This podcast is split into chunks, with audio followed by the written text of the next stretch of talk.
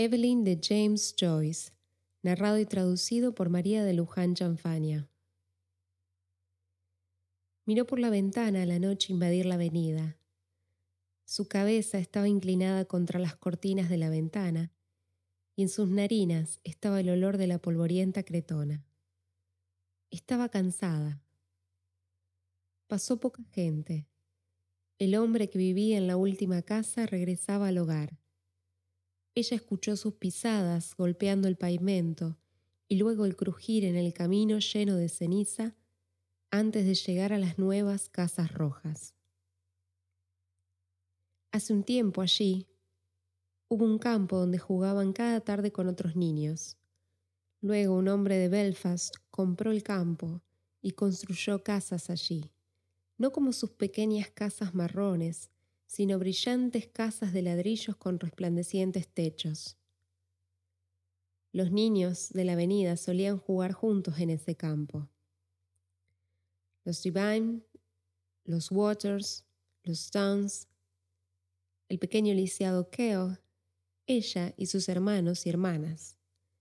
Ernest, sin embargo, nunca jugaba. Era demasiado grande. Su padre solía a menudo buscarlos en el campo con su bastón oscuro y de espinas, pero usualmente el pequeño Keo solía estar atento y avisaba cuando veía venir a su padre. Aún así, parecen haber sido muy felices en ese tiempo. Su padre no era tan malo en ese momento, y además su madre estaba viva. Eso fue hace mucho tiempo atrás. Ella y sus hermanos y hermanas eran grandes ahora. Su madre había fallecido. Tissy Dam también había fallecido y los Waters habían regresado a Inglaterra. Todo cambia. Ahora ella se iba a ir como hicieron los otros, a dejar su casa. Casa. Observó la habitación revisando todos sus objetos familiares, los cuales había limpiado una vez a la semana por tantos años, preguntándose de dónde venía todo ese polvo. Tal vez no volvería a ver aquellos objetos familiares con los cuales nunca había soñado una separación. Incluso nunca supo, durante todos aquellos años, el nombre del sacerdote de la foto amarillenta que colgaba en la pared debajo del armonio roto al lado del colorido grabado de las promesas hechas a Santa Margarita María Alacoque. Él había sido un amigo de escuela de su padre. Cada vez que él mostraba la foto a una visita, su padre solía pasarla con palabras triviales. Él está en Melbourne ahora. Ella había accedido a irse, dejar su casa. ¿Era sabia su decisión? Trató de sopesar cada lado de la cuestión. En su casa tenía de todos modos albergo y comida, y a quienes conocía de toda la vida.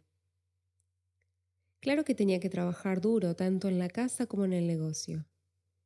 ¿Qué dirían de ella en las tiendas cuando se enteraran de que se fue con un hombre?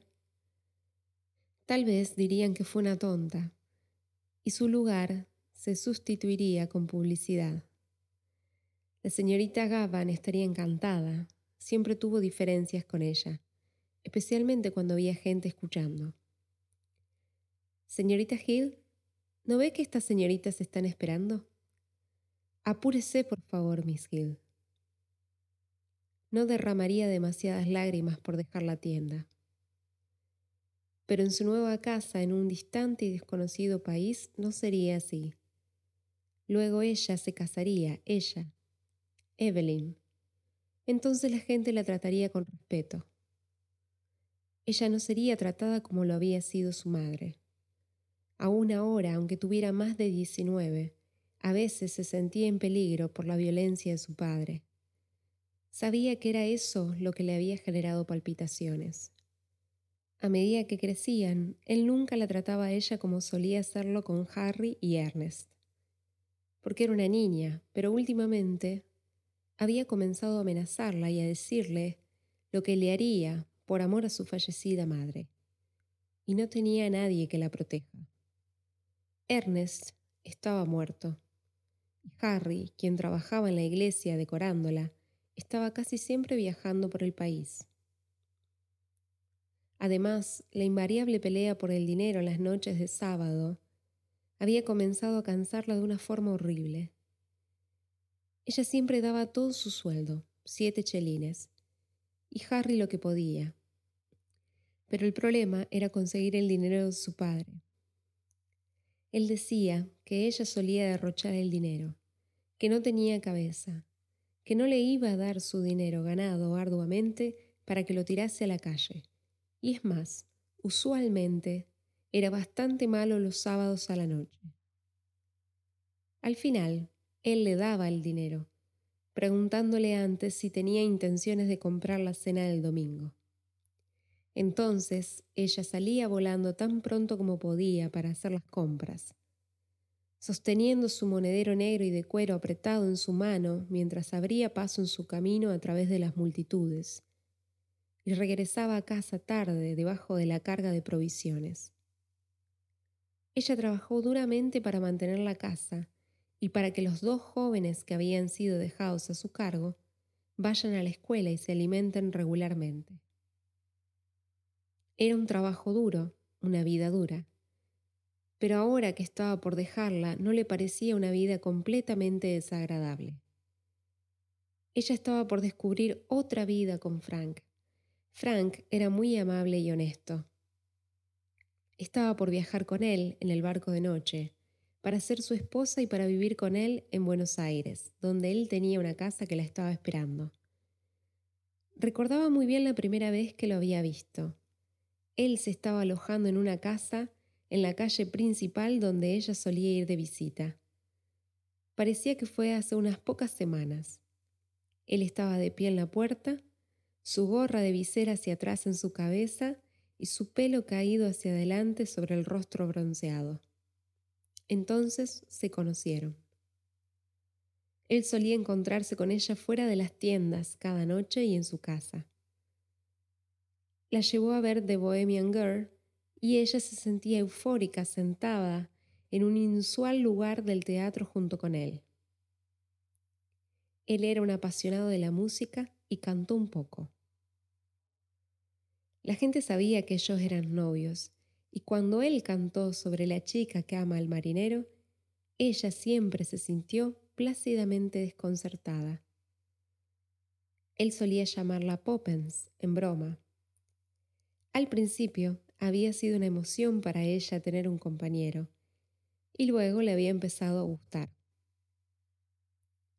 Él le contaba cuentos de países distantes, había comenzado trabajando como marinero de cubierta a una libra por mes en un barco de la línea Alan que va a Canadá. Le contó los nombres de los barcos en los que estuvo y los nombres de los diferentes servicios. Cruzó el estrecho de Magallanes y le contó historias de los terribles Patagones. Él había caído rendido a los pies de Buenos Aires, le dijo, y había ido al viejo país solo de vacaciones. Desde luego el padre de ella se había enterado de la aventura y le había prohibido hablar con él. Conozco a estos tipos de marineros, dijo él. Un día él discutió con Frank y luego de eso ella tenía que encontrarse con su amante en secreto. La noche se profundizó en la avenida. El color blanco de las dos cartas en su regazo se volvió confuso. Una era para Harry la otra para su padre. Ernest había sido su favorito, pero también quería a Harry. Ella había notado que últimamente su padre estaba envejeciendo. Él la extrañaría. Algunas veces él podía ser muy bueno. No hace mucho cuando ella había estado en cama por un día, él le había leído en voz alta una historia de fantasmas y le hizo tostadas en el fuego. Otro día, cuando su madre aún estaba viva, todos habían ido de picnic a la montaña de Hove. Ella recordaba a su padre poniéndose el gorro de su madre para hacer reír a los niños. Se estaba quedando sin tiempo, pero continuaba sentada al lado de la ventana con su cabeza inclinada contra las cortinas, inhalando el olor del polvo de la cretona. Abajo y a lo lejos, en la avenida, ella podía oír a un órgano sonando en la calle. Ella conocía esa melodía. Extraño que la sintiera esa noche y que le recordara la promesa que le hizo a su madre. Su promesa era sostener el hogar el mayor tiempo posible.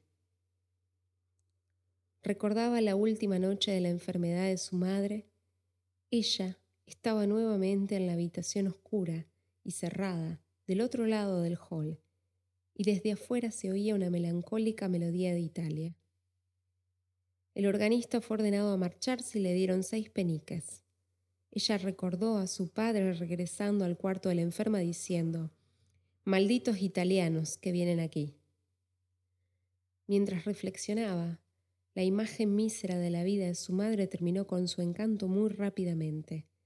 Esa vida de hábitos y sacrificios terminaba en una locura final. Se estremeció al escuchar la voz de su madre diciendo constantemente con insistencia, Derevaun Seraun, Derevaun Seraun. Se levantó en un súbito impulso de terror. Escapar. Ella tenía que escapar.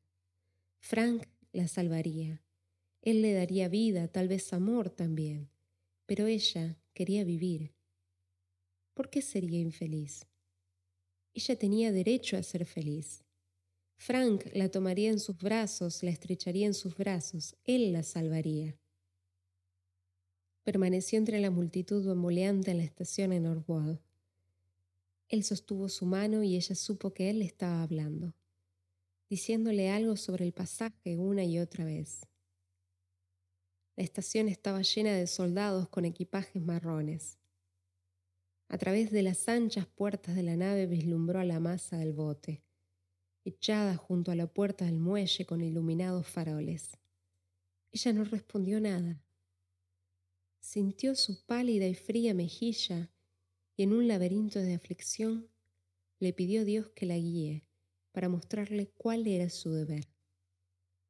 El bote sopló un largo y triste silbido en la neblina. Si viajó, mañana estaría en el mar con Frank, rumbo a Buenos Aires. Sus pasajes habían sido reservados. ¿Podía arrepentirse aún después de todo lo que él había hecho por ella? Su angustia le generó náuseas en el cuerpo y continuó moviendo sus labios en silencio en una ferviente oración. Una campana resonó en su corazón. Ella sintió que él tomó su mano. Ven. Todos los mares del mundo se agitaban en su corazón. Él la arrastraba a ellos, la ahogaría. Ella se aferró con ambas manos a la baranda de hierro. Ven. No. Era imposible. Sus manos se aferraron al hierro con frenesí en medio del mar lanzó un grito de angustia. Evelyn, Evie. Él corrió hasta la barrera y la llamó para que lo siguiera. Le gritaron que continuara, pero aún así la llamó. Ella le mostró su pálido rostro pasivo como el de un animal desamparado. Los ojos de ella no le dieron a él ninguna señal de amor, de adiós o de aprecio. Evelyn de James Joyce James Joyce nació en 1882 en Dublín y falleció en 1941 en Zúrich. Su obra maestra Ulises fue publicada en 1922. Escribió además poemas y cuentos. Evelyn es el cuarto relato de los 15 que componen el libro Dubliners, publicado en 1914. En estos relatos el escritor trató de reflejar la parálisis cultural, mental y social que aquejaba a la ciudad. El propio Joyce manifestó una vez, mi intención era escribir un capítulo de la historia moral de mi país y escogí Dublin para escenificarla porque esa ciudad me parecía el centro de la parálisis.